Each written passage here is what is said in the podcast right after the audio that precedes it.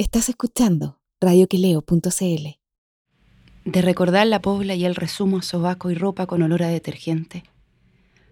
De saber que ya no vivo en ese paisaje del Santiago Sur, donde aún los bloques de tres pisos siguen siendo la estantería habitacional de los pobres, el amontonamiento de ilusorios progresos encajonados, en esos pocos metros de convivencia.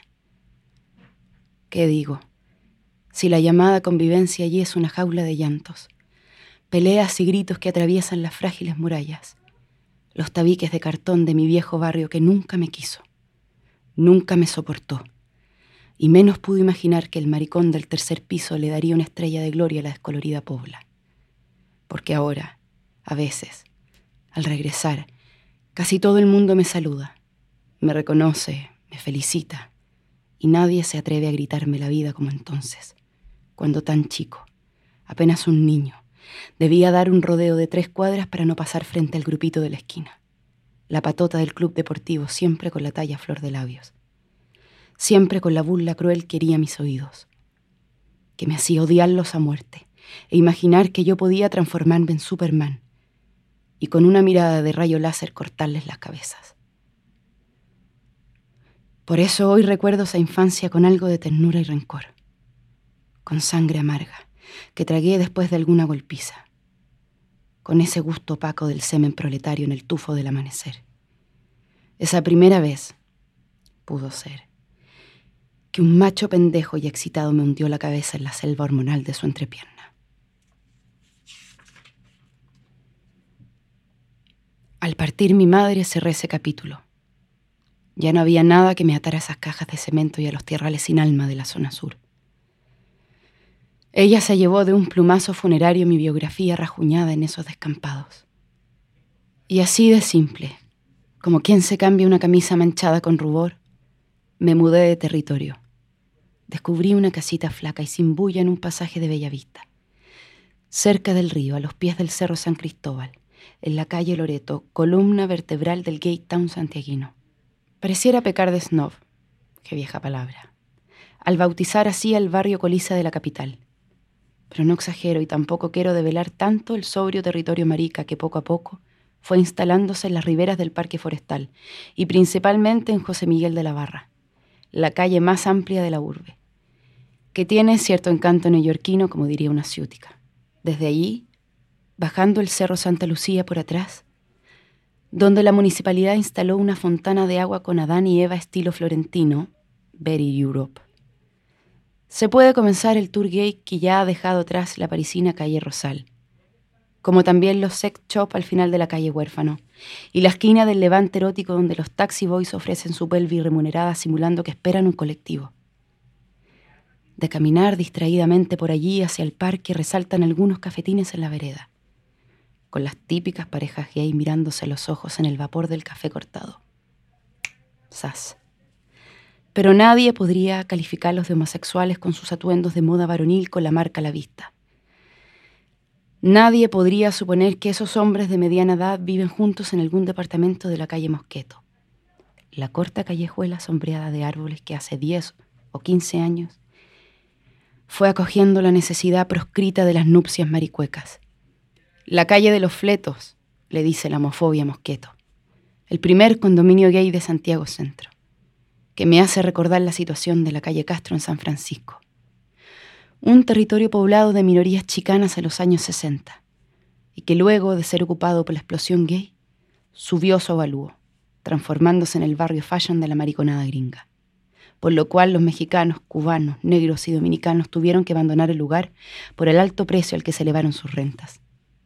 A veces ocurre que la sofisticación del mundo gay opera de manera segregadora con otras minorías de seguro por el buen gusto marucho, afirulando su hábitat más allá de los límites convenientes. Ojalá no ocurra algo similar con el Gate Town santiaguino que atardece plácido en la calzada otoñal que se hace parque. Por ahí, pisando el metal óxido de las hojas, una loca cetácea de gorda lleva de paseo una rata de perro chihuahua como si llevara un monedero. Más allá, otra loca enana y regia con su teñido pelo de coipo al cloro arrastra un gran danés que insiste en mear en todos los árboles que verdean el sendero. A la distancia, viene una pareja del coliseo canino, observando con emoción a su dálmata que le olfatea la cola un quiltro plebeyo. ¿Qué fantasía perruna acompaña a este deambular gay por la floresta del parque? ¿Qué orfandad de barrio los hizo ubicarse en este rincón del centro? Que no es el barrio alto, pero tiene estilo, tiene ese no sé qué nostálgico, me dijo un gay hediondo a Paco Rabán, mientras acariciaba las zungas de cebra en una tienda de lencería para hombres en José Miguel de la Barra, al lado de la librería Metales Pesados. Pero el Gay Town, del otro lado del río, no tiene la misma categoría, agregó la loca con una mueca de desprecio. ¿Y por qué es otra la categoría del barrio? Si todos los maricones que se ven por aquí son casi iguales, le dije a punto de abofetearla por clasista. Lo que pasa es que este lado es residencial y el otro es más de jarana, carrete. ¿Cómo te explico? Es más de chimba, ¿me entiendes?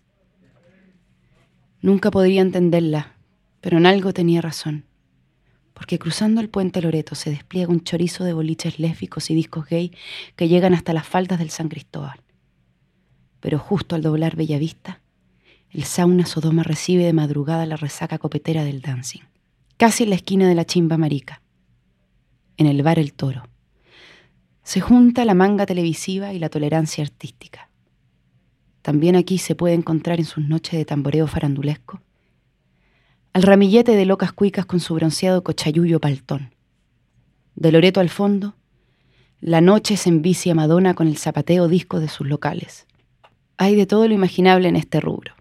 Espectaculares shows de drag queen, vedetos desnutridos agitando la diuca por cinco pesos, cafés con piernas peludas y elegantes restaurantes de comida española para zafatos de lan rosa. En fin. Por último, le dedico unas líneas a la esquina de mi casa.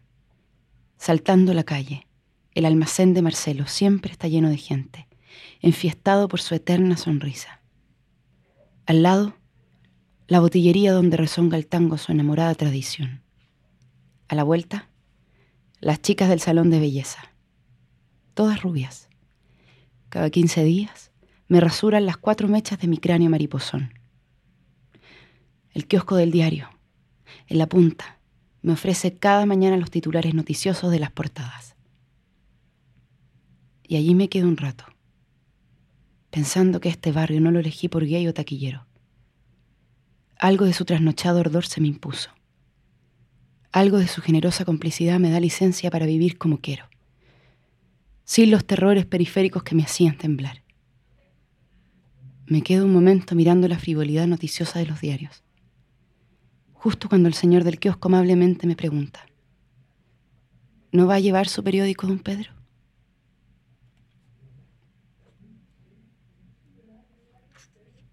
El Gay Town de Santiago. Adiós, Mariquita linda. Pedro Lemebel.